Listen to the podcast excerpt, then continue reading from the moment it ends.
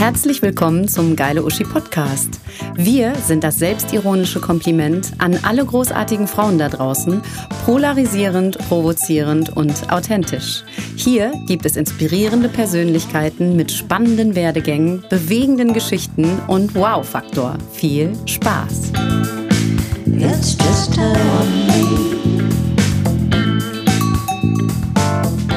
Von unserem heutigen Gast können wir jede Menge lernen und vielleicht kann sie uns ja auch zu Reichtum verhelfen. Denn sie hat den Finanzplan, wenn es ums Geld geht, ist Chefredakteurin vom ersten deutschen Karriere- und Geldmagazin für Frauen, das Courage Magazin. Sie ist quasi das weibliche Pendant zu Dagobert Duck. Nur mit viel mehr Stil. Herzlich willkommen, Birgit Wädchen. Hallo. Na, da wächst du aber Erwartungen. ich glaube, die werden auf jeden Fall erfüllt heute. Dagobert Duck, der, der hat ja nicht so so einen Umgang mit Geld ausgeben. Stimmt, der hat eigentlich gut. nur Geld gesammelt. Genau. Weiß man eigentlich, warum der so viel hat?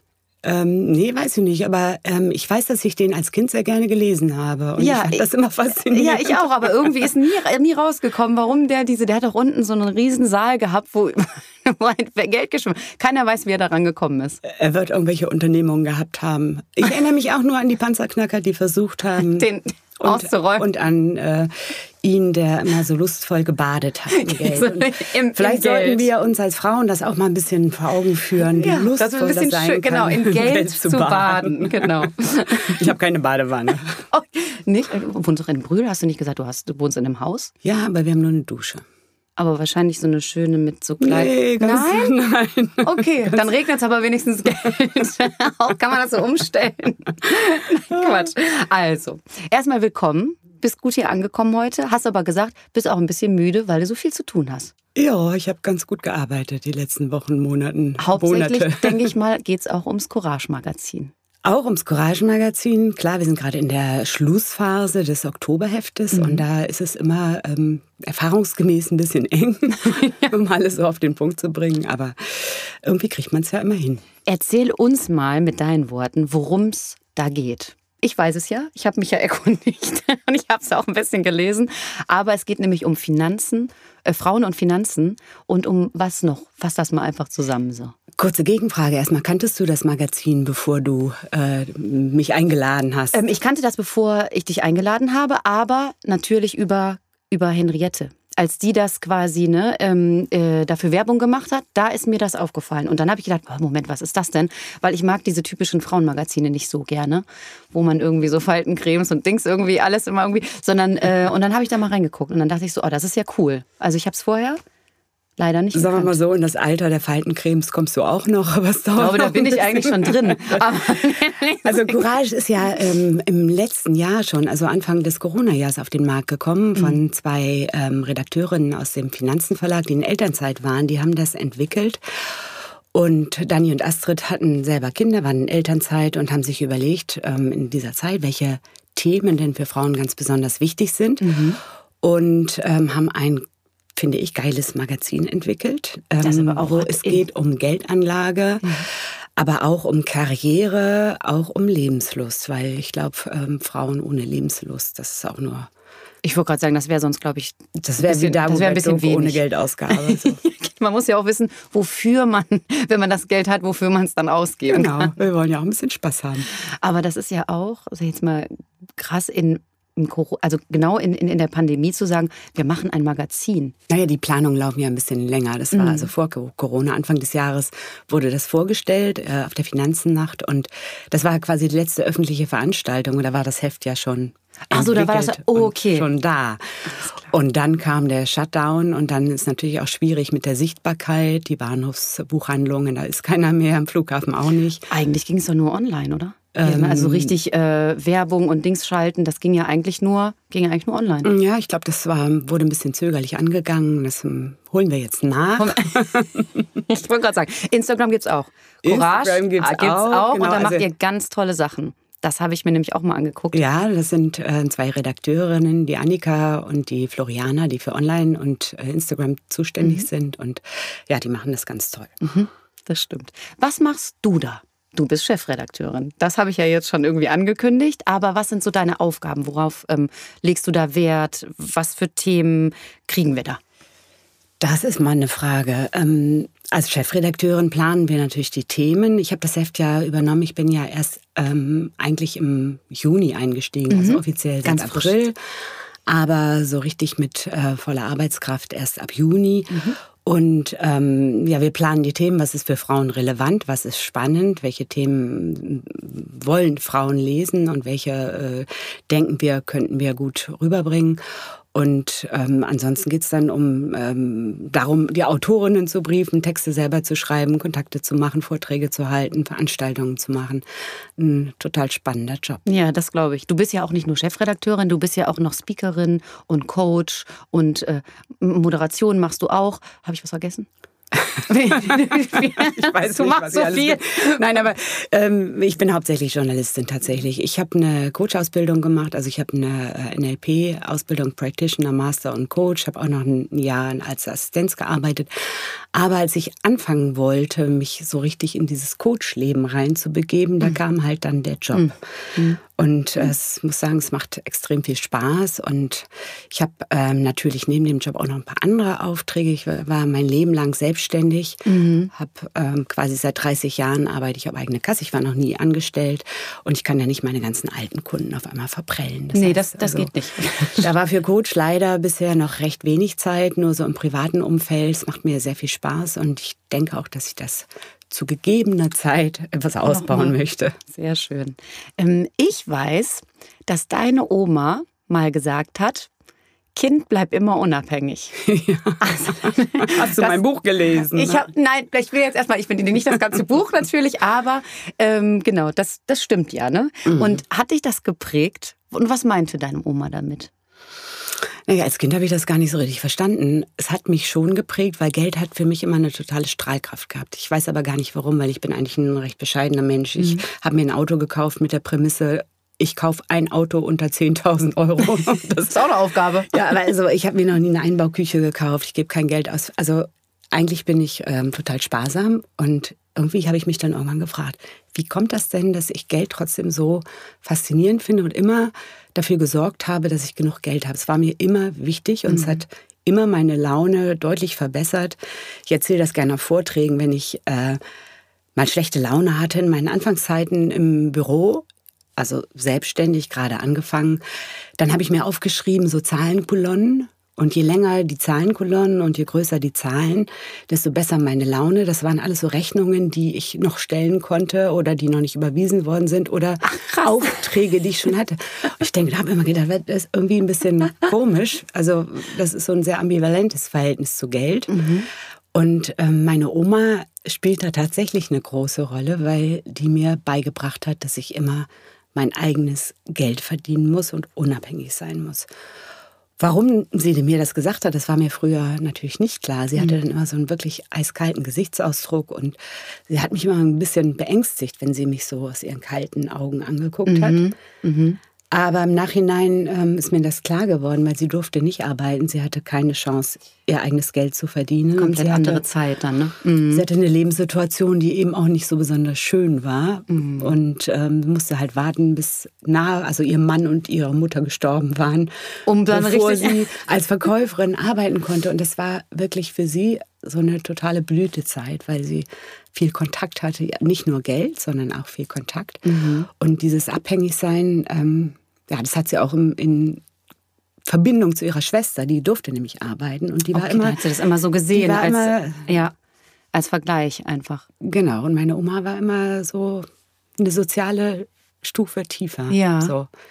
Bei meiner Oma war, äh, bei meiner Tante war alles ganz schick und vornehm und da fuhr man zum Einkaufen nach Hamburg und Oldenburg aus Bremen, wohlgemerkt. Ja, genau. Du kommst aus und Bremen, das muss man mal eben sagen. Eigene, genau. eigene Taschen, das war immer, und meine Oma war mehr so ähm, Schürze anpacken. Mhm. Also total lieb meine Oma. Ich habe viel Zeit bei ihr verbracht. Mhm. Wir haben mhm. tolle Sachen mit ihr gemacht, aber diese Sache irgendwie unabhängig sein, selbstständig sein, das war ihr total wichtig. Ja, und ich sage jetzt mal, würdest du dann sagen, dass sie, also ist ja Unabhängigkeit bedeutet ja irgendwie auch dann Freiheit, ne?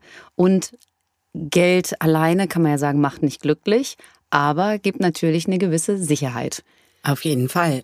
ich weiß, dass ich in der Schulzeit immer gearbeitet habe, ganz viel. Also ich habe Zeitungen ausgeteilt und ich habe Nachhilfe gegeben und ich habe im Supermarkt gearbeitet, weil ich hatte immer Stress mit meinen Eltern und ich wollte immer Geld auf der Kante haben, dass ich zur Not ausziehen könnte. so für den also großen bin, Ausbruch, ich bin nie ausgezogen. Also ich meine, das ist ja in der Pubertät auch normal, dass man sich oh, ja. irgendwie in die Wolle kriegt. Aber, mhm. aber also das war mir immer, ja, ich war und deswegen hatte ich, war das so immer was, was dich motiviert hat, auch gerade anderen Frauen ähm, das vorzuleben oder ähm, was heißt beizubringen oder wie auch immer, dass, dass man, dass man mit Finanzen und also dass Frauen und Finanzen, dass das eigentlich sich nicht ausschließt, sondern dass das zusammengehört? Eigentlich erstmal überhaupt nicht, mhm. weil ich habe irgendwie ähm, ja, in Köln Journalistenschule besucht, VWL studiert und ja. als ich dann mit dem Studium fertig war, war ich schwanger und habe erstmal pausiert und dann habe ich Diplomarbeit geschrieben. Und als ich fertig war, ähm, da habe ich Jobs angenommen, die gerade kamen. Also da hatte ich nicht, mm. habe ich nicht groß die Auswahl, also habe ich nicht groß ausgewählt.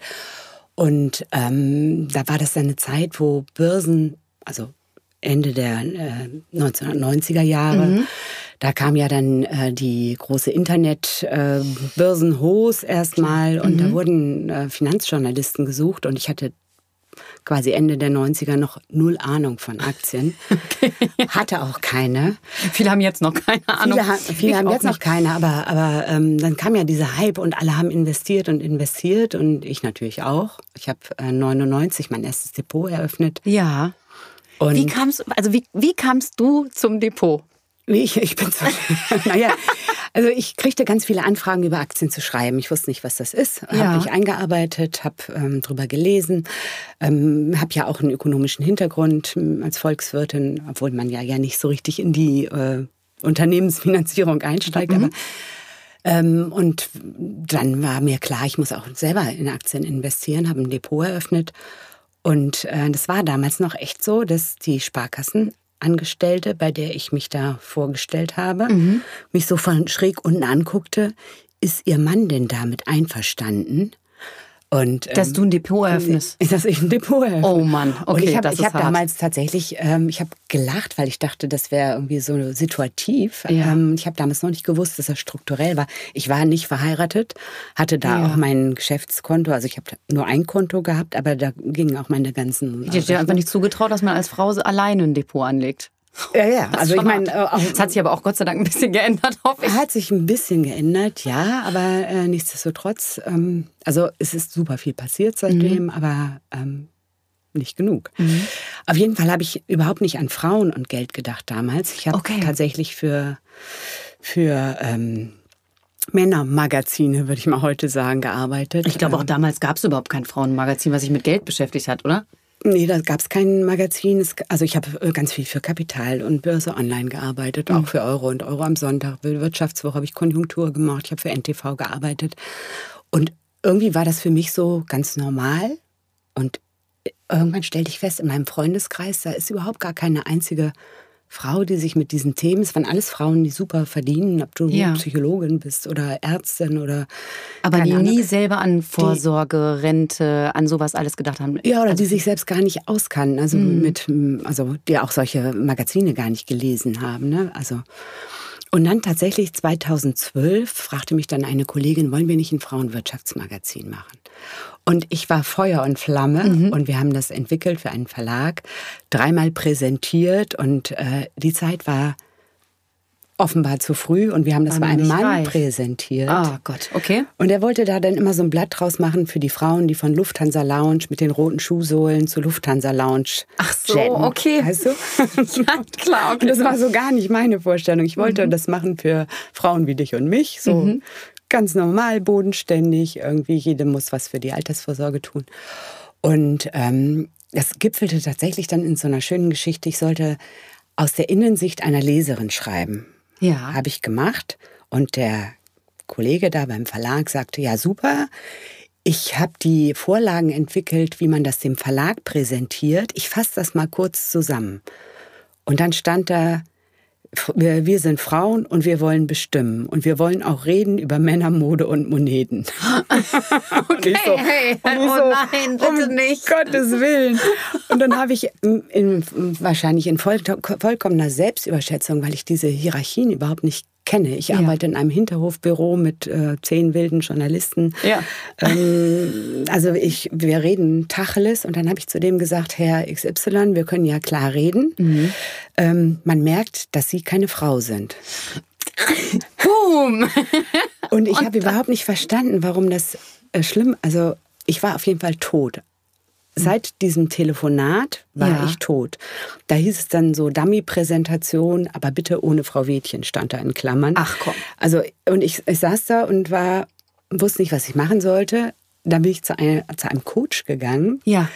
Und die ähm, hat sich das Bild von dem angeguckt. Ich habe ihr das erzählt und sie meinte, ja, Frau Wädchen, wenn Sie das gesagt haben, dann sind Sie tot. Und das war für mich, das war für mich ähm, irre, weil ich, die, weil ich das nicht als Beleidigung empfand, jemandem zu sagen, man merkt, dass sie keine ja, Frau genau, weil, ja, genau, genau, weil das ist ja, geht man einfach einfach anders an oder man, wenn man gerade aus einer Perspektive irgendwas schreibt, dann merkt man das ja wahrscheinlich schon, ob jetzt das ein Mann geschrieben hat oder eine Frau. Das ist ja nicht unbedingt eine Beleidigung. Aber offenbar stand mir das sozusagen als äh, okay. freie Journalistin nicht zu. Nicht zu, oh, okay. Also ich weiß es nicht. Auf jeden Fall ähm, haben wir das Thema dann noch ein bisschen verfolgt, aber dann aus äh, ganz anderen Gründen, aus privaten Gründen fallen lassen. Mhm. Und ähm, also dann das Thema Frauen war dann erstmal gar nicht mehr auf der Agenda. Ich habe weiterhin für meine männliche Finanzpresse gearbeitet. Ich mhm. habe ganz viel. Ich habe auch ein, ein, Magazin für eine Bank geschrieben, ein Kundenmagazin. Und ähm, das kam dann 2017 wieder auf, als mich eine Frau Connelly anrief, die das Frauenfinanzportal Her Money gegründet Her Money, ich wollte gerade sagen, da wollte ich auch noch zu kommen. Ja, okay. Genau, und dann habe ich mir das angeguckt, dachte, das ist ja interessant. Ich, meine Stärke ist nicht so richtig, mich zu vermarkten. Also ich, ich bin, ähm, keine Ahnung, ich sitze nicht ohne Grund wahrscheinlich im Hinterhofbüro. ich mein, Aber wenn du dich da wohlfühlst? Ja, ich fühle mich da sehr, sehr wohl. Aber ähm, dann war das so eine Kombination. Sie hat das vermarktet, sie hat das und ich war redaktionell verantwortlich.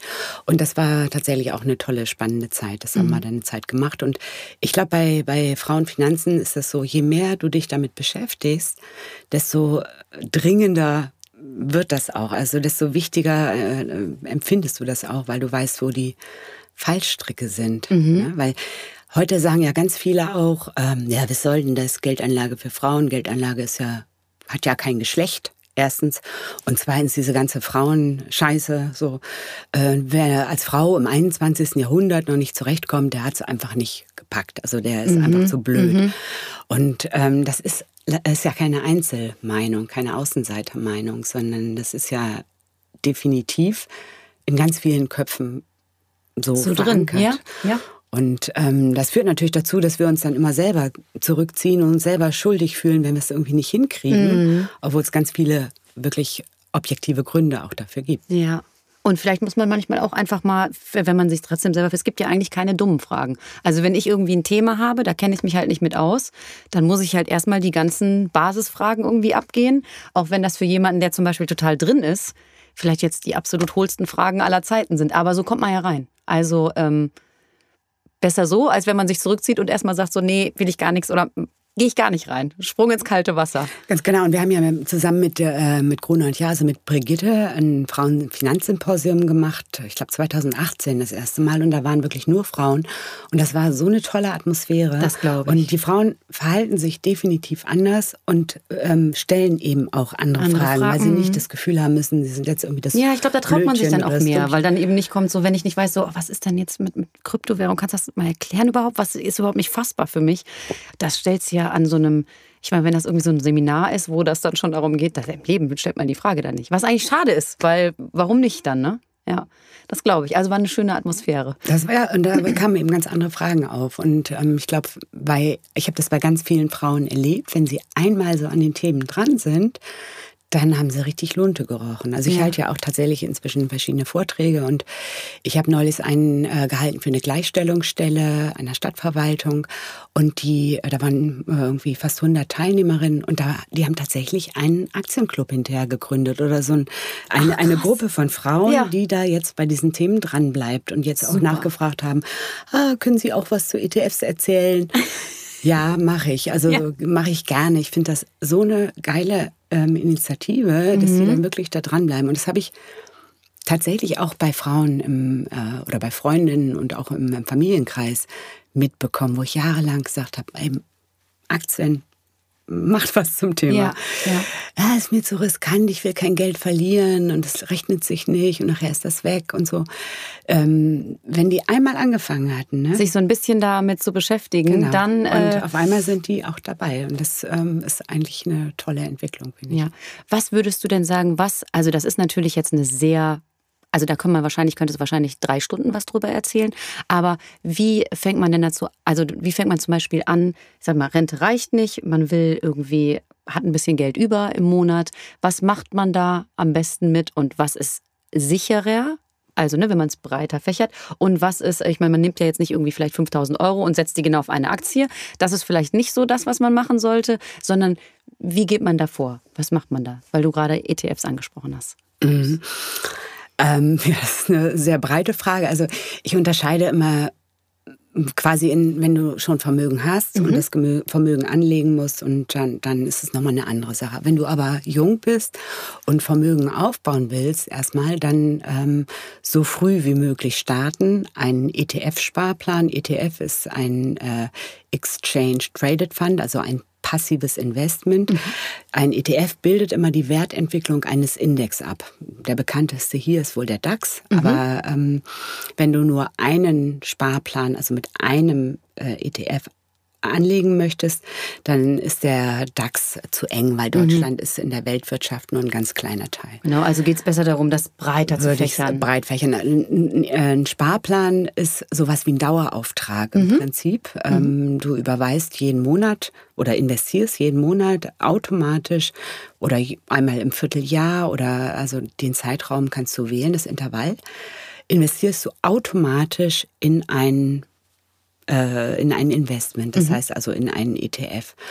Und ähm, wenn du nur wenig Geld hast und nur eine Möglichkeit hast, also nur einen Sparplan abschließen möchtest, dann würde ich immer einen breit gestreuten empfehlen, wo viele Aktien drin sind, wo du die Weltwirtschaft meinetwegen abbildest. Und, ähm, und da ist ja jetzt auch nicht so leicht zu rütteln. Man hat ja an der Pandemie gesehen, die sind zwar kurz mal runtergegangen, aber haben sich ja auch relativ schnell wieder so erholt, ne? würde ich sagen. Ja, die ne? Indizes haben sich äh, deswegen erholt, weil die Technologiewerte, also zum Beispiel äh, MSCI World, so wohl der bekannteste, das ist der Weltindex, so heißt er. Ja besteht aber zu 60 Prozent aus US-Werten und kaum aus China oder Indien. Die sind nur ganz, ganz minimal beigemischt. Mhm. Deutschland ist gerade mit zwei bis drei Prozent dabei, aber da sind die größten 1600 Unternehmen mhm. drin okay. aus über 20 Ländern. Und ähm, was interessant war, dass äh, nach der Pandemie vor allen Dingen die Technologiewerte so massiv angestiegen sind, dass sie äh, ganz viele andere Werte mit hochgezogen mm. haben. Also nicht die Werte selbst mit hochgezogen haben, sondern dass unterm Strich du ähm, eine gute Performance in so einem breiten Index hattest. Mhm. Die hatten ein wahnsinniges Indexgewicht. Mhm. Aber wenn du so einen Weltindex hast, also dieser MSCI, den gibt es auch als MSCI All Country. Da hast du dann auch noch die Schwellenländer. Wenn du über 30, 40 Jahre anlegen willst, mhm. macht das sicherlich auch Sinn. Und das ist, das macht aber auch nur Sinn, wenn du wirklich lang, Langzeit anlegst. Das bringt nichts, wenn du die ganze Zeit jeden Monat irgendwie guckst, oh, da schwankt was, ich werde nervös und dann verkaufe ich nach fünf Jahren. Ne? Es geht eher darum, dass du wirklich 20 Jahre am besten liegen lassen am besten immer, Am besten immer zusparen, immer zusparen. Und da denkt man immer so, man 30 Jahre, das ist ja, ja gut, super aber lang, aber das ist nicht lang, weil wenn du 25, 30 bist, bis genau. zur Rente sind 37 Jahre von 30. Also ja. nach heutigem Stand. Ja. Wahrscheinlich sind es bald 40. Aber ähm, das das ist ähm, eine irre lange Zeit und dieser Zins- und Zinseszinseffekt, den mhm. können wir vom Kopf her nicht begreifen. Das ist echt, das ist echt ganz spannend. Ähm, wir müssen uns tatsächlich mal vor so einen Rechner setzen und gucken, was das ausmacht. Ich habe das immer mal berechnet, also nach aktuellem Stand, so wenn du einen Sparplan machst über 30 Jahre, mhm. jeden Monat 100 Euro, mhm. dann ist der Renditeunterschied, wenn du in einen einfach durchschnittlichen global investierenden Fonds Ne? Also ein Fonds, der aktiv gemanagt ist, also ja. auch Kosten hat. Ähm, da hattest du nach diesen 30 Jahren 188.000 Stand Ende Juni. Okay. Und wenn du den für 2% verzinst auf Sparbuch legst, ja. hast du 60.000. Also das ist ein, das ist ein Riesenunterschied. Ein Riesenunterschied. Ja. Und ich meine, es gibt deutlich bessere Fonds, es gibt auch deutlich schlechtere Fonds. Und es das heißt auch nicht, dass es in der Zukunft genauso gut ist. Man also, weiß ja nie, was kommt. Stimmt. Aber jetzt aktuell haben wir ja noch eine ganz besondere Situation. Also, und deswegen werden auch viele ganz unruhig. Ähm, wir haben ja schon lange keine Zinsen mehr. Ja. Aber jetzt haben wir ja auch noch Negativzinsen äh, bei vielen Guthaben auf den Banken. Also die Banken nennen das Verwahrentgelt. Und jetzt kommen ganz viele Frauen auch ganz aufgeregt auf mich zu. Ich habe gerade Post von meiner Bank bekommen. Ich ja. soll da jetzt Zinsen bezahlen. Bezahlen, ja, genau. Und ähm, wenn man, also in dem Zusammenhang fangen Frauen dann auch an, sich stärker damit zu beschäftigen. Wenn Sie merken, ich muss auf einmal für irgendwas bezahlen, wo ich vorher nicht bezahlen muss. Das ist so ganz praktisch gesehen. Ja, und, nichts, und, das kann nicht und äh, schlimmer noch, also schon, wenn du keine Negativzinsen bezahlst, mhm. wenn du dein, dein Geld da liegen lässt nach fünf Jahren, du hast 10.000 Euro liest es aufs ja, das Konto. verliert doch an Wert, oder? Ja, genau, aber das kriegt man nicht mit. Ja, also ja, das ist so wie viele Autounfälle, die kriegst du auch nicht mit. Flugzeugabsturz, weißt du noch, wann der letzte war. Aber das ist tatsächlich so, das Geld liegt auf dem Konto, 10.000 Euro. Mhm. Fünf Jahre später liegt es da immer noch und du fühlst dich sicher. Aber, aber es ist viel weniger wert. Es ist nur noch 9.057 Euro wert, wenn du keine Zinsen bekommst bei 2% Inflation. Mhm. Und jetzt haben wir ja eine, eine, Situation, dass alle über Inflation sprechen. Inflation ähm, 3,9 Prozent hatten wir im August. Das mhm. ist nur also ist noch kein Jahreswert, aber mhm. ähm, wenn die Inflation dann noch deutlich drüber steigt, dann ähm, ja, das Geld was du sicher glaubst, verliert an Wert. Das heißt, stell das, setz das ins Verhältnis zu der Sicherheit oder zu dem Risiko bei einer Aktienanlage da haben wir dann immer so vor Augen, oh Gott, äh, es bricht ein, es bricht ein. Ne, wir haben irgendwie, was hatten wir, die Internetblase. Danach haben total viele Deutsche keine Aktien mehr angefasst. Ja, ja, ne, ja, haben gut, klar. Ja. Über, über drei Jahre brach der Index, der DAX ein um 70 Prozent. Und haben alle, also haben viele dann äh, verkauft. Viele Unternehmen sind mm, auch pleite gegangen. Mm. Dann hatten wir die Finanzkrise, drei, also, also richtig, richtig harte richtig, Dinger. Das, genau. genau. Und haben alle so, oh Gott, gut, dass ich nicht dabei bin, gut, dass ich mein Geld sicher auf dem Konto habe. Aber ich glaube, man muss das nochmal ähm, ins andere Verhältnis setzen und sich nochmal genau angucken, was ist eigentlich das Risiko. Ja, genau, was ist das Risiko? Und wie du meintest, ich glaube auch, wenn man ähm, selbst mit diesen ganzen Krisen, wenn man die ganze Zeit eher so breit angelegt hätte in den letzten Jahren, dann wäre doch, hätte man doch trotzdem Wachstum gehabt. Ja, ich wollte gerade sagen, mit dem ne, da hättest du ja mit dem, mit dem globalen hättest du schon. Was ist denn ein etwas risikoreicherer Weg? Aber wenn man, sage ich jetzt mal, ich habe jetzt eine gewisse Summe übrig, man sagt ja immer so, wenn man sie übrig hat, dann, dann kann man ja quasi auch ein bisschen mehr riskieren. Wenn mein Leben davon abhängt, sollte man es nicht machen. Ist das richtig? Ja, so von der Regel. Sagen. Also das, das ist tatsächlich, ich kriege auch viele Anrufe jetzt von Frauen, die sagen so, ah, soll ich alles verkaufen, meine ganzen Versicherungen und äh, alles, was wir mal abgeschlossen haben. Genau. Soll ich mir, ein, Bit soll ich mir einen Bitcoin ja. kaufen? Ja. Und äh, so einen Anruf bekam ich tatsächlich, als der Bitcoin gerade auf dem absoluten Top war. Meistens kommt man ja dann zu den Ideen, denkt man sich, warum soll ich mich da mit 5% oder 7% begnügen in so einem langweiligen ETF oder Fonds, ja, ja, ja. wenn ich mein Kapital auch verzehnfachen, verhundertfachen kann. Ja. Aber das kann eben auch ganz schnell daneben gehen. Und, ähm, man muss ich, ja eigentlich kaufen, wenn es ganz unten ist, oder? Ja, aber das traut man. Das ist ja aber das ist so, dass, äh, oh Gott, das kann ja noch tiefer gehen. Also hast du zur Finanzkrise irgendwas gekauft? Gekauft oder zur Corona-Krise.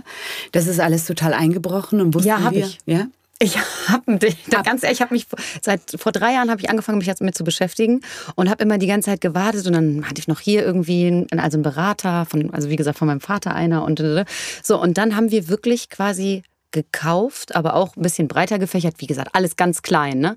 Aber trotzdem, äh, genau, als ich glaube im war das im März? Genau, kurz, kurz oder Pandemie, als es runterging. Und dann dachte ich so, ja, wenn dann jetzt, weil das wird sich schon wieder erholen, dachte ich. Ja, das war genau richtig. Haben wir nach einem Jahr, haben wir gemerkt, ich so, pups, ich so, ja, jetzt bin ich erstmal, also was das angeht, wenn da jetzt noch Schwankungen kommen, die können ruhig kommen, weil in meinem kleinen, ich sage jetzt mal, in meinem kleinen Depotkosmos bin ich jetzt erstmal safe. Also ja. da habe ich jetzt erstmal, das war super. Und in was hast du denn investiert? Was hast du gemacht? Äh, das war auch, ähm, also ETFs, aber auch breit gefällt. Frag mich nicht. Ich habe, siehst du, das kann ich jetzt dir nicht so genau beantworten. Ich habe die ganzen Unterlagen und das liegt jetzt auch schon da seit einem Jahr. Und mein Berater, der schickt mir immer ab, wie gesagt, gesagt, ist ein Freund von meinem Vater, der schickt mir ab und zu nur so, ja, hier, das ist gut und das keine Ahnung und schickt mir nicht so, ah ja, wir sind safe, dann, dann bin ich fein. Also ich habe mich da wirklich irgendwie zwei Jahre so ein bisschen mit auseinandergesetzt.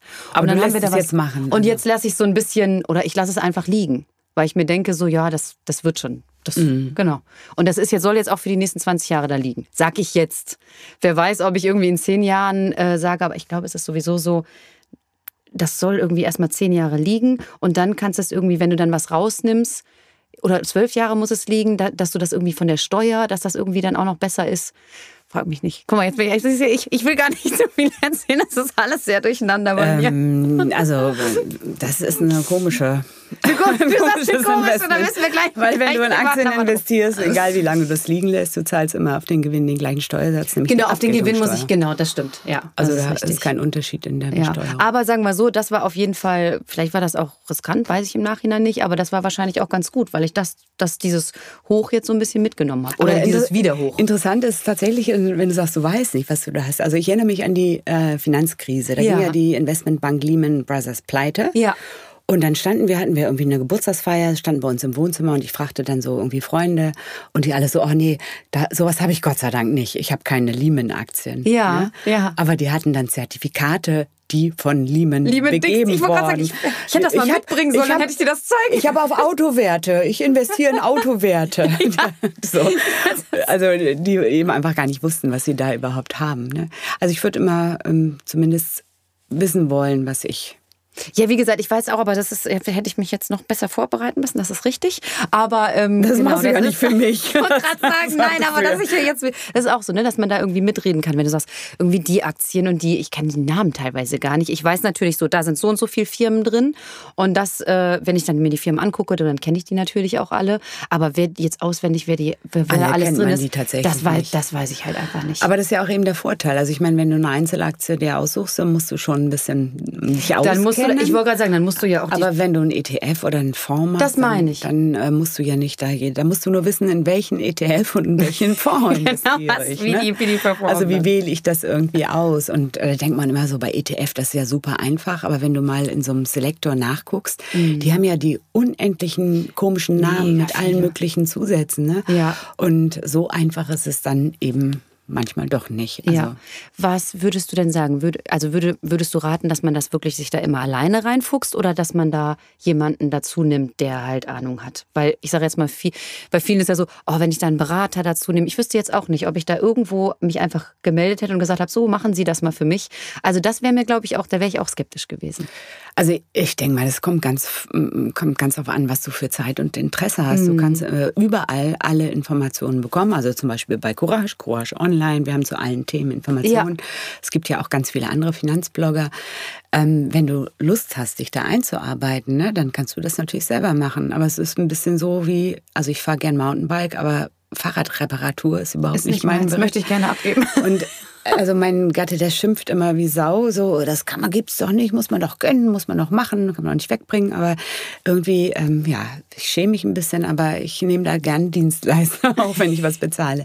Und bei Geld ist das, ähm, da kommt es eben immer ganz drauf an. Wenn du einfach nur einen Sparplan anlegst, kannst du natürlich alleine machen. Aber wenn du, was weiß ich, du erbst irgendwie ein Haus oder du erbst Vermögen und du hast vielleicht noch eine Betriebsrente und dann hast du irgendwann mal eine Riester-Rente abgeschlossen, weißt nicht, was du damit machen sollst. Das heißt also, du hast ganz verschiedene Quellen, aus denen du eventuell später Was mal Geld bekommst.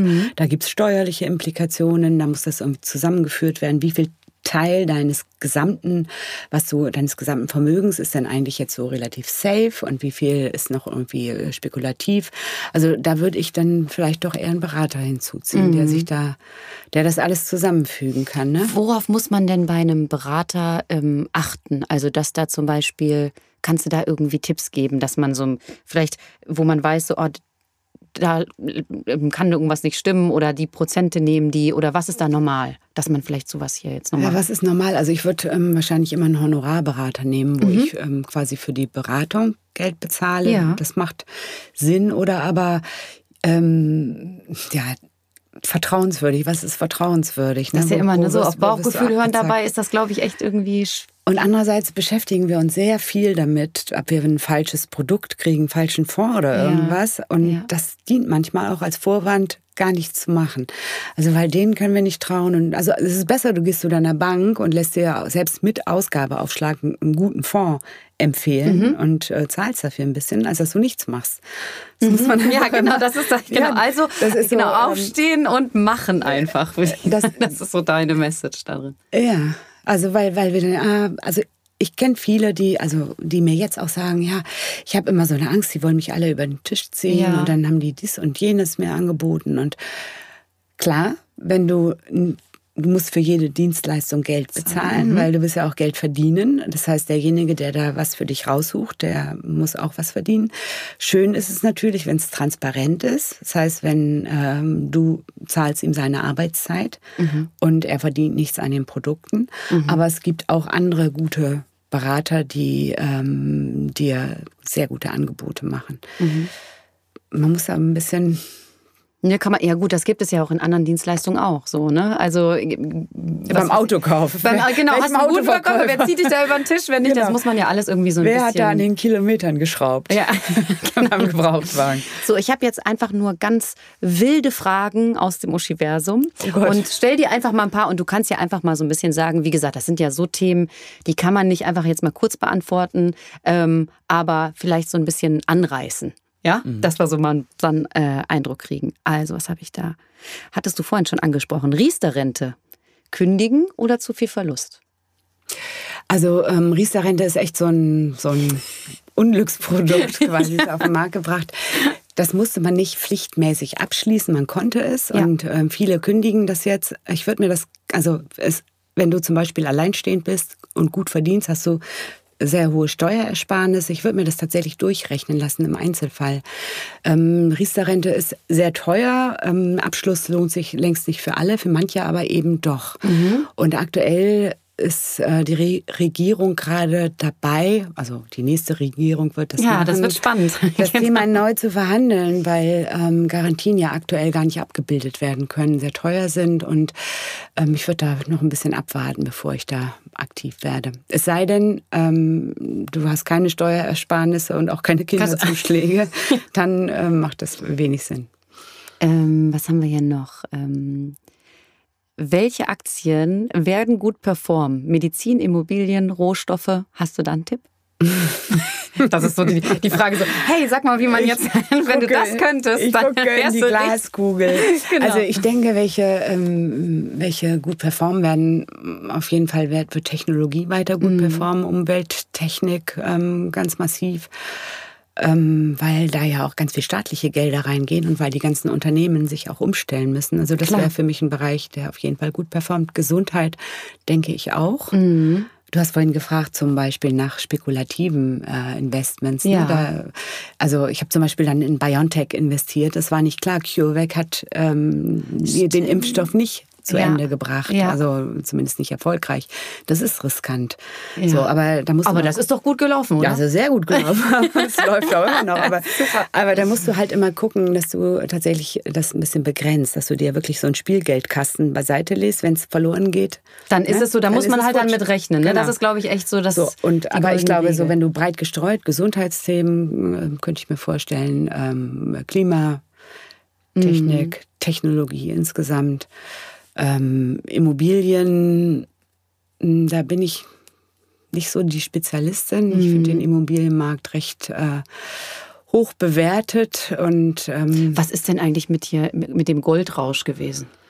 Mit dem Goldrausch. Ich wollte gerade sagen, alle haben doch Gold gekauft irgendwie vor. Mm, ja, Weil das alles so, oh ja, wie, wie ist das mit dem Geld und so. Das kann ich mich noch erinnern, dass so ganz viele auch auf einmal in meinem Freundeskreis so, ja, wir kaufen ah, ja. jetzt hier Gold sowas. Es ist auch ganz interessant, weil die ganzen Crash-Propheten, die da jetzt gerade so durch die Gegend laufen und ähm, ihre Services anbieten, ja. die äh, natürlich auch alle in Gold gehen. Also ich bin nicht so ein Goldfreund, muss ich sagen. Als mir hat mein Vermögensverwalter gesagt, das fand ich ganz zutreffend so, man schläft einfach besser, wenn man so ein klein bisschen Gold im Depot hat. Aber ich habe mir dann immer die Frage gestellt, wenn es jetzt wirklich hart auf hart kommt, mm. ne, will ich dann meinen Goldbarren gegen einen äh, Leib Brot tauschen? Da kaufe ich, mir doch, kauf ich, mir, kauf ich mir doch lieber ein Stück Land irgendwie. Also für, ähm, für, ich bin da auch ein bisschen, glaube ich, familiär geprägt, weil mein Vater hatte ähm, immer auf Gold gesetzt, hat Okay. immer Krügerränder gekauft, sind äh, südafrikanische Goldmünzen. Ja. Und dann ist der Kurs irgendwann total, Total runter. Und runter. dann ging es über ganz lange Jahre ging Nur ganz seitwärts. langsam. Es ging Mhm. seitwärts sogar. Okay. Also sogar. Also äh, Gold sagt man, ist wertstabil, aber über lange Zeiträume. Es muss nicht während deiner Lebenszeit sein. Ach so, das ist natürlich schlecht. Sag mal so, das kann man nicht Aber, auf 50 aber oder 100 Jahre sehen. Viele, viele finden das als ähm, Beiwerk, würde ich auch sagen, als kleine Beimischung. Mhm. Aber ich würde jetzt nicht mein ganzes Geld Da reinlegen. in Gold anlegen. Was ist denn mit ähm, Cannabis? mit Cannabis, ja. Also nicht mit Cannabis an Ich finde das, ihr Uschis, ihr seid geil. ähm, weil das ist genau die Erfahrung, die ich gemacht habe, tatsächlich mit ähm, vielen Freundinnen, die nie Geld verlieren wollten, die nie Aktien an. Die kamen auf einmal mit Unternehmen, wir wollen jetzt nur noch äh, Cannabis oder Wirecard Genau, weil das ist oder, ja genau die Sache, die man so am Rand oder, mitbekommt, wenn man nicht, deswegen stelle ich natürlich, und deswegen haue ich das jetzt ich raus. immer, ne? macht erstmal eine vernünftige Basis. Genau, und dann kommt, könnt ihr mit dem kommen. Ja. kannst du durchaus auch beimischen. Aber das waren auf einmal wirklich ganz viele, die dann ausschließlich in so, ähm, In was so man kleine so in, in kleinen Bereiche. Aktien äh, Newslettern bekommt. Jetzt Genau. 1000 Jetzt und Prozent, hier, 3000 genau, das ist nämlich das, was ich 3000 was bei Facebook zwischendurch auch irgendwie bekommen hat. Und jetzt Genau. hier, das steigt und hier als in äh, Kalifornien, da wird das Als ja dann alles äh, zugelassen genau und dann wurde, ging, genau, deswegen habe ich das Gesundheitsprodukt jetzt in, erstmal Ich wollte gerade sagen, das ist, äh, man kann, also manch Cannabis-Aktie ist genauso wie Wasserstoff, ne? Ja, Auf einmal hatten ja. alle Wasserstoff. Ich habe auch Wasserstoff. Die sind leider ähm, im Minus. also so Okay, die das Zeit von, passiert ja die Zeit, überhaupt. ja, aber sicher. Die Zeit von Wasserstoff kommt noch.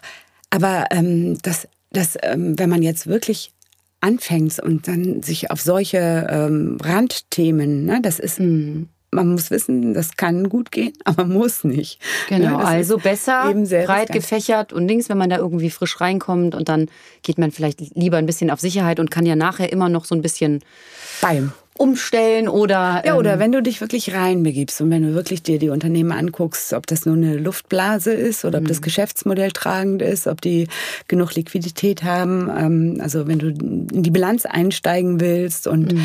dann kannst du das natürlich auch immer machen. Dann kannst, Also Warren Buffett hat immer gesagt, wenn man Ahnung hat, je enger das Depot, also je weniger Aktien, desto besser, weil du dann natürlich nur die guten hast. Ne? Ja, klar. Wenn du Wenn breit breit streust, dann hast du die auch dabei, schlechten. die dich aber, runterziehen. Aber ähm, wenn du dich nicht auskennst, dann bewahrt dich das vor so manchem Wirecard zum Beispiel. Da kam dann auf einmal total risikoaverse. Kommen dann zu dir an und sagen, hey. Sag mal, ich habe da jetzt Wirecard. Meine ich, wie, du hast Wirecard gekauft. Als es schon in der Diskussion war, ja, ich dachte, ähm, Vielleicht ich dachte, noch. Ich dachte, genau, du dachtest. Ähm, ja, Totalverlust von über 200 Euro auf ähm, unter 1 Euro. Oh Gott, ne? Also ja. ähm, würde ich immer sagen, wenn du Geld über hast, immer spannend. Das dann ist so ein kann man natürlich wie, auch ein bisschen spielen. so ein ne? bisschen wie äh, Spielcasino. Ja. So, ich will auch gar nicht so viel mehr fragen, weil du hast ja auch ein Buch geschrieben, Just Money heißt das. Mhm. Finden wir da auch ganz viele Infos, wie man sowas angeht oder was, was, was können wir da lesen? Ja, Just Money, das ähm, behandelt das Thema Geld so im weiteren Sinne. Mhm. Okay. Also es geht erstmal los beim Mindset und dass wir uns überhaupt erstmal erlauben, Geld zu verdienen und Ja. äh, was wir für, eigentlich für Einstellungen haben, die uns wirklich ganz unbewusst blockieren. Zum Beispiel bei Gehaltsverhandlungen und bei wollte grad sonstigen fragen, Themen. Ne? Genau. Frauen haben ja immer ein Problem mit. Genau, und dann geht es um das zweite, zweite Kapitel ist dann das Thema Arbeit, warum wir denn eigentlich so bescheiden und schüchtern bei unserem Arbeitgeber auftreten. Also ähm, ist total interessant, weil Frauen inzwischen ja mehr häufiger Betriebswirtschaft studieren als Männer, auch mehr seit 2012 übrigens. Ach krass, das wusste ich nicht. Hat die okay. Albright Stiftung äh, ermittelt. Und wo bleiben all die Frauen hinterher, Ja. wenn du dir die Führungsstrukturen anguckst? Ja.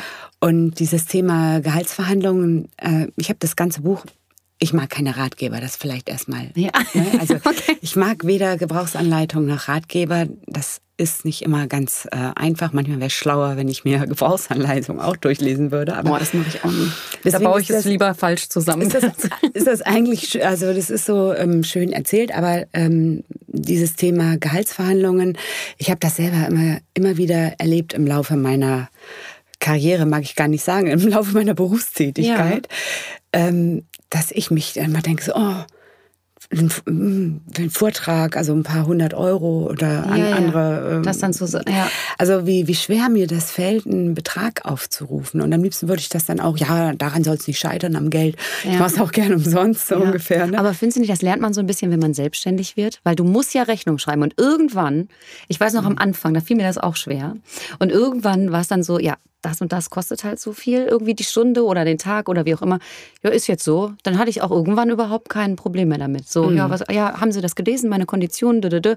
Ja, mhm. okay. Wenn man damit, glaube ich, selbstbewusster umgeht und nicht so, ah, dann ist das, glaube ich, gar nicht mehr so ein Problem. Ja, aber, aber da muss man, man bewusst werden. Also Total. Zu, zum Beispiel, ähm, ich finde das immer wieder, ähm, also Männer, die die Unis verlassen, mhm. verlangen mhm. im Schnitt 10.000 Euro mehr beim ersten Arbeitgeber als Frauen. Und das finde ich schon wirklich äh, ziemlich aufrüttelnd. Das ist wir ja. äh, so ha, und äh, Gehaltscoach. Also ich habe äh, hab ja viele Interviews auch geführt und die sagen dann immer, Frauen fragen mich immer, was darf ich denn verlangen? Es würde kein Mann fragen. Und ich glaube, auch Männer verlangen wahrscheinlich von Natur aus erstmal zu viel. Die verlangen zu viel. Und das äh, zweite wichtige Thema ist, wenn es um Be äh, Beförderung geht, ne? Ja dann schreien die Männer hier, ich kann ich, das, das, ich, ich kann das. Ja. Und die Frauen so, äh, ja, also und das ist mir selber auch aufgefallen, dann guckst du dir das an, da wird das verlangt und das und das und das und zehn Punkte. Und bei einem denke ich so, oh Gott, kann ich gar nicht. Ja. Und dann ja. bewerbe ich mich nicht. Und das ist, ist auch ganz, ganz typisch für Frauen. Und deswegen ähm, ist das Thema Arbeit und Geld das zweite, auch mit immer mit natürlich To-Do und Gebrauchstipplisten äh, mhm. und Checklisten und so. Und das dritte spannende Thema, weil da wird es wirklich brenzlig, ist dann Familie mhm.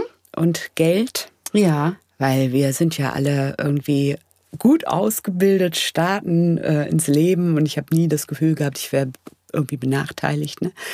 Ähm, und Frauen heute haben das ja noch mal sehr viel stärker als Frauen meines Jahrgangs. Also dass sie wirklich äh, das gar nicht von der Schulzeit und auch vom Studium wahrscheinlich gar nicht kennen, dass es mhm. irgendwie ein Problem gibt. Und dann kommt die Familiengründung. Ja.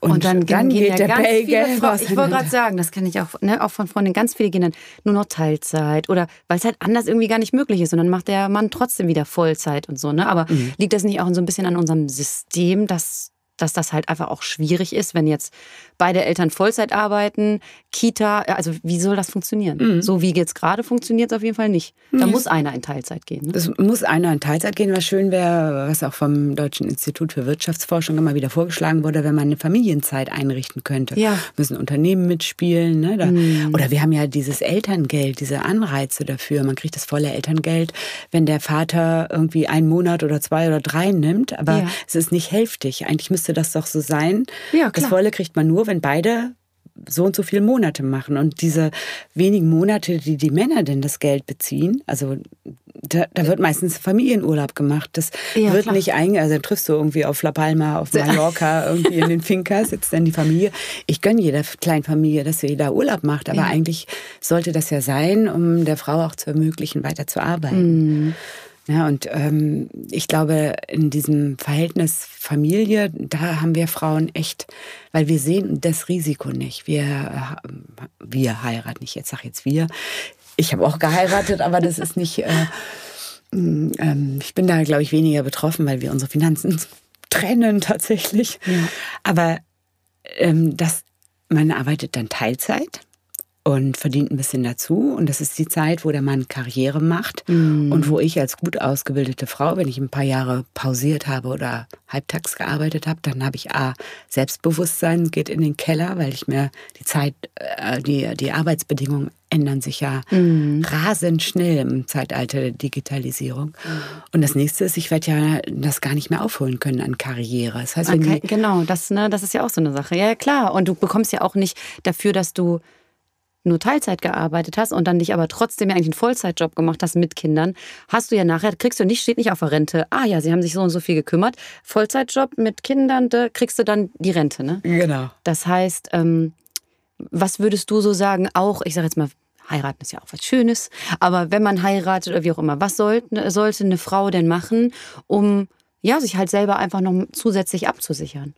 Na, ich glaube, das erste muss mal mit dem Mann klar sein, äh, wie, wie die Rollenaufteilung ist. Ne? Mhm. Also ob das möglich ist, dass beide kürzer arbeiten und wie man das organisieren kann.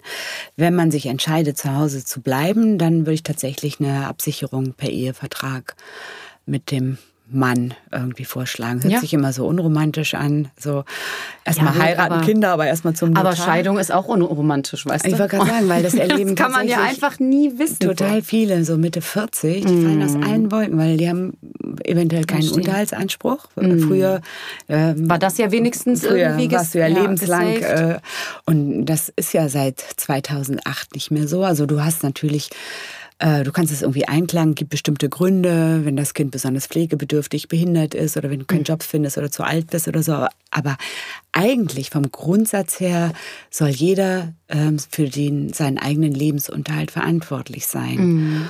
Und ähm, da fallen ganz viele Frauen dann wirklich aus allen Wolken, weil sie vorher irgendwie ein schönes Leben hatten äh, und auf einmal dastehen und wenn du ähm, fünf, sechs Jahre draußen warst und dann nochmal vier Jahre Teilzeit irgendwas gemacht hast, wirst du ja nie da wieder das aufholen. Kommt nicht viel bei rum dann nachher. Was dir möglich gewesen wäre. Das heißt also, wenn du dich nicht absicherst, dann bist du als Mutter mhm. diejenige, die alleine die finanziellen Risiken im Prinzip dieser Familiengründung trägt. Und ja. ähm, sollte man sich irgendwie bewusst machen. Man kann jedes Lebensmodell leben ich sage jetzt mal, manche Frauen sagen ja auch, ich bin einfach gerne irgendwie jetzt erstmal zu Hause. Das ist ja auch, auch vollkommen in Ordnung, aber man sollte halt trotzdem gucken, dass man das halt trotzdem irgendwie dann ausgleicht und man selber dann abgesichert ist, einfach. Genau, du, ne? man kann dann entweder Unterhaltszahlungen vereinbaren äh, oder aber man kann ähm, einen separaten Sparplan anlegen oder wie auch immer, aber irgendeine Vereinbarung zum Ausgleich. Nun ist das Problem bei jungen Familien, da ist das Geld ja oft nicht so üppig da. Mm. Ne? Mhm. Und deswegen muss man gucken und deswegen würde ich mich da auch beraten lassen von so einem Familienanwalt, ähm, wie man das regeln das kann. geregelt werden kann. Ja, genau. ja. Ich glaube, das untereinander alleine zu regeln ist vielleicht dann auch wirklich manchmal ein bisschen schwierig. Das ja, so, oh, so ein Thema, da denkt man so, ach nee, komm, da reden wir morgen drüber und morgen genau. und morgen und dann ist das nicht. Und dann haben wir den, das restliche Geld für die Hochzeit ausgegeben, 20.000 mit Super. Brautkutsche. Genau, geschieden dann irgendwann Hochzeitskleid von 20.000 im Schrank hängen, aber keiner will haben, keiner kauft es mehr. Jetzt haben wir es in die Depots angelegt. Du, ich habe auch mitbekommen, dass du sportlich bist. Du fährst Fahrrad. ja. Mal eine ganz andere Nummer. Wir ganz, wollen nämlich noch ein bisschen privat über was über dich ganz wissen. Ganz andere Nummer, ja. Du fährst äh, Fahrrad. Ich habe aber auch, also ich habe gelesen bei dir, ich glaube auf deinem Facebook-Profil. Du hattest mal einen richtig krassen Unfall. Ja, vor einem Jahr. Was ist da passiert? Da ähm, bin ich Rad gefahren mit dem Mountainbike und ja. Ich weiß es ehrlich gesagt nicht, was passiert ist, weil ich meine letzte Erinnerung ein paar Kilometer vor der Unfallstelle hatte. Ach, alles andere war dann weg. Mein Gatte sagte mir, er wäre voll in die Pedalen getreten und hätte versucht, mich abzuhängen, aber ich hätte mich nicht abschütteln lassen. Und wahrscheinlich bin ich zu dicht aufgefahren. Ach so. Und er hat einen kleinen Schlenker gemacht, ich weiß es nicht. Und ja. dann habe ich offenbar mit der linken Hand nur gebremst. Mit oh, und einem, dann nach vorne, oder mit was? Mit einem neuen, äh, also mit einem supergeilen äh, Mountainbike mit Bremsen, wo du nur eigentlich mit Einmal ticken und dann steht das Ding. Und dann bin ich im Rettungswagen wieder aufgewacht. Also oh und seitdem bin ich tatsächlich ein bisschen vorsichtiger. Ich bin immer ein bisschen Ab jetzt nur noch Hollandräder? Nein, nein, aber, aber ich habe wirklich die ersten Male, also erstens kann ich den Arm noch nicht wieder richtig einsetzen, das ist so ein riesen Titan. Was hast du dir? Hast du die gebrochen? Äh, hier äh, ähm, Trümmerbruch im Ellbogen, oh, hier den, das ganze Auge war, also hier der Knochen, da der Knochen. Oh, Rippen gebrochen. Also ich war richtig heiß. Richtig, okay. Also ich war richtig tatsächlich abgeledert. Mein, mein Gatte sagt, ich lag, du lagst auf der Straße, ich dachte, du stirbst. Ich habe nur so. Oh Gott. Kam, kam okay, jemand vorbei und sagte, die atmet nicht mehr, die atmet nicht mehr. Und ich weiß, ich weiß definitiv, gar nichts mehr. Aber zurück, jetzt du zurück am Fahrrad. Ja, ich fahre wieder Fahrrad, aber ähm, so dieses Sportliche ist in dem Corona-Jahr ein bisschen untergegangen. ähm, das äh, steht wieder sozusagen auf der To-Do-Liste. Nicht To-Do-Liste hört sich so nach Arbeit an, aber auf der, wo man dann mhm. fürs Freizeit für sich. Was machst du? Was machst du denn sonst so für dich? Was ich so für mich mache, also ähm, das mein Mann sagt immer, Arbeiten ist mein Hobby. ja, das haben ja, viele entspannen sich dabei auch so. Und ich meine, dass ja auch, wenn man was macht, was einem Spaß macht, dann meistens geht das ja so ein bisschen ineinander über. Ja, ich muss schon sagen, ich habe schon einen echt total spannenden Job, aber manchmal wäre ein bisschen weniger da auch, auch besser. Mhm. Ich bin ja äh, leidenschaftlicher Fußballfan und So, welche Mannschaft? Sag uns. Ja, leider Zweitliga jetzt, Werder Bremen. Du kommst aus Bremen, das haben wir vorhin schon gesagt, dann ist das natürlich mit der Heimat verbunden. Als ich klein war, da war im Weserstadion noch eine Tatanbahn außenrum. Sind ja, ja heute nicht mehr. Ne? Nee. Und da habe ich hab äh, Leichtathletik gemacht und da waren immer Meisterschaften. Wir haben im Stadion trainiert. Und auf der Tribüne saß Herr Assauer und wir haben Herrn Assauer die Hand geschüttelt, der damals noch bei Werder Bremen auch war. Also ich bin sehr verbunden mit Bremen und dem Weserstadion und natürlich mit Werder Bremen. Und egal, wo ich bin, wenn Anpfiff ist, dann steigt mein Puls. Da? Das ist super. Ach, sehr schön. Also Fußball magst du und ähm, so, machst du Urlaub? Ähm, ja, jetzt seit zwei Jahren nicht mehr, aber nächste Woche mal vier Tage. Mal vier Tage. okay, bisschen Ausspann. Ja, letzt, genau. letztes Jahr war mein Krankenhaus mein Urlaub, aber ähm, tatsächlich mal wieder gerne. Wir haben VW-Bus, wir haben Räder hinten drauf und ich fahre. Fahrt ihr mit dem VW-Bus, fahrt ihr dann und dann schlaft ihr auch da drin? Ja, selbstverständlich. Ach, das ist ja toll. Ja, ja ich habe auch einen. Du hast auch einen, das, ja, das Und ich finde, das ist ein unglaubliches Gefühl von, von Freiheit und auch mit, mit den Rädern. Du bist irgendwo, Wetter wird schlecht, fährst einfach weiter. Ja, genau. Ein bisschen hat man ja inzwischen schon schlechtes Gewissen, weil das Dieselautos sind, ne? So umwelttechnisch. Ja, so. aber man sagt ja auch immer so, das Auto, was man fährt, wenn man das ganz lange fährt, dann ist das das beste Auto, was man für die, für die Umwelt so machen kann. Habe ich auch gerade gelesen. Das mhm. Nämlich das mit neu kaufen oder neues Elektro, das ist nämlich totaler Quatsch. Ja, bei geringer Laufleistung ähm, das, äh, rechnet sich erst also umwelttechnisch, also für die Umwelt, wenn du wirklich lange fährst und genau. Viel fährst. Ne? Also von daher, ähm, nee, darfst du da, musst du da kein schlechtes. Ja, auf jeden Fall ist das irgendwie bei schönem Wetter irgendwie FKK-Strand in Kroatien. Schön. So, halber Tag ein geiles Buch lesen, halber Tag ähm, im Rad durch die Gegend strunzen. Das ist schon sehr schön. Erholung pur. Sehr schön. Kannst du ansonsten noch irgendwie ähm, irgendwelche äh, Tipps geben für Bücher oder andere Magazine, die du vielleicht, wo du sagst, so, oh, da habe ich viel mit rausgenommen, was wir so jetzt mal ein bisschen weitergeben können? Ehrlich gesagt. Du sagst zwar, Du, genau, du liest ja keine Ratgeber. Aber vielleicht ja irgendwas anderes, was wir irgendwie so empfehlen können. Dann muss, kannst du das jetzt ich, raushauen. Oder du sagst, nee, habe ich nicht. Das ist echt so immer die peinliche Frage, weil ich habe tatsächlich, ich habe mir das vorhin mal überlegt, weil ich wurde neulich schon mal sowas gefragt. Ja. Ne?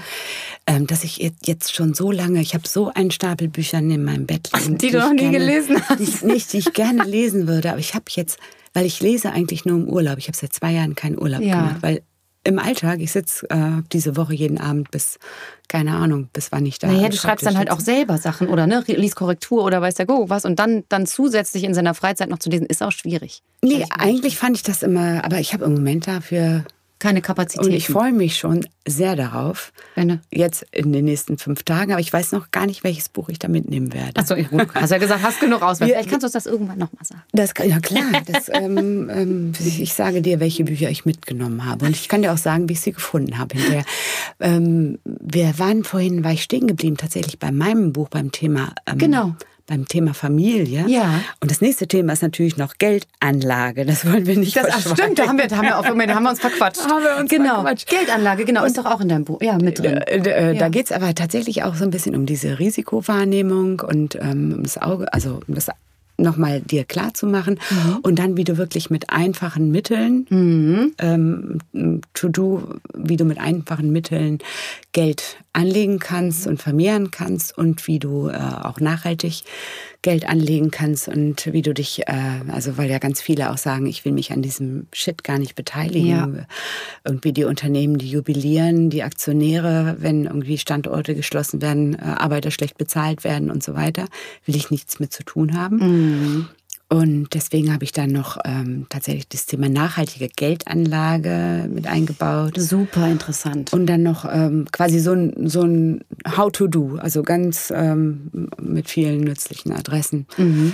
So, und, und, nur um diesen das, Werbeblock sagen, aber da, das mein, Ja, genau, genau. Das ist, ja, was heißt Werbeblock? Das ist ja wirklich was, wenn man mal weiß, okay, da kann man reingucken und dann weiß man, was man da findet.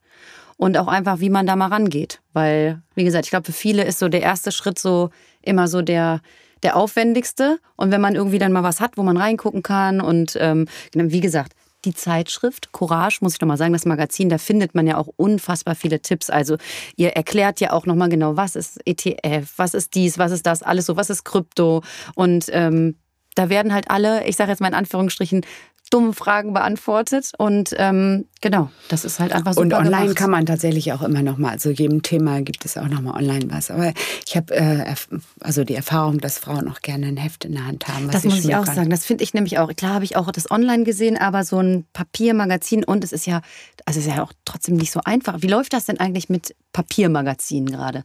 Ist das ähm, also was heißt nicht lohnt sich das, sondern ist das immer noch schwierig oder das hat sich ja total also äh, vom Anzeigenmarkt meinst ja, du? Ja, genau. Ähm, ja, für Courage kann ich das jetzt gar nicht so sagen, weil wir ja nicht eine Riesenauflage mhm. haben und eigentlich auch relativ, ähm, also im Corona-Jahr gestartet sind ja. und ähm, jetzt gerade irgendwie Fahrt aufnehmen. Das wird sich zeigen. Anzeigen, man braucht Anzeigenkunden. Ne? Klar, ja.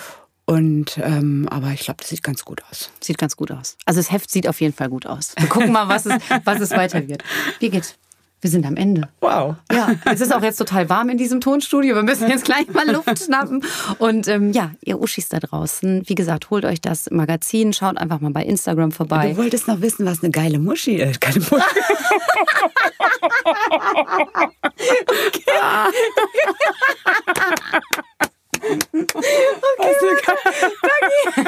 Dagi, das frage ich jetzt noch.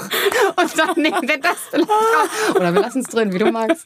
So, genau. Liebe Birgit, was ist denn für dich eine Geile Uschi.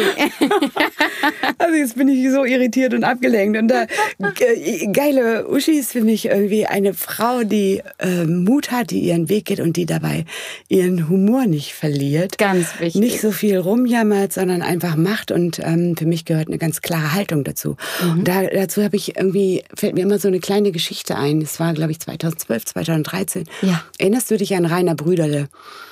Und die Sternreporterin an der Bar. Ja, genau. Ja. Die Sternreporterin äh, hatte dann hinterher drüber geschrieben, dass Rainer Brüderle ihr dann auf den Busen geguckt hat mhm. und das Dirndl, äh, die den Kommentar gemacht hatten, Dirndl würden sie aber auch gut ausfüllen. Ha, ha, ha. Mhm. Und daraus ist dann ja eine Riesengeschichte mhm. entstanden mhm. über Sexismus in der Politik ja. und da, da, da, da.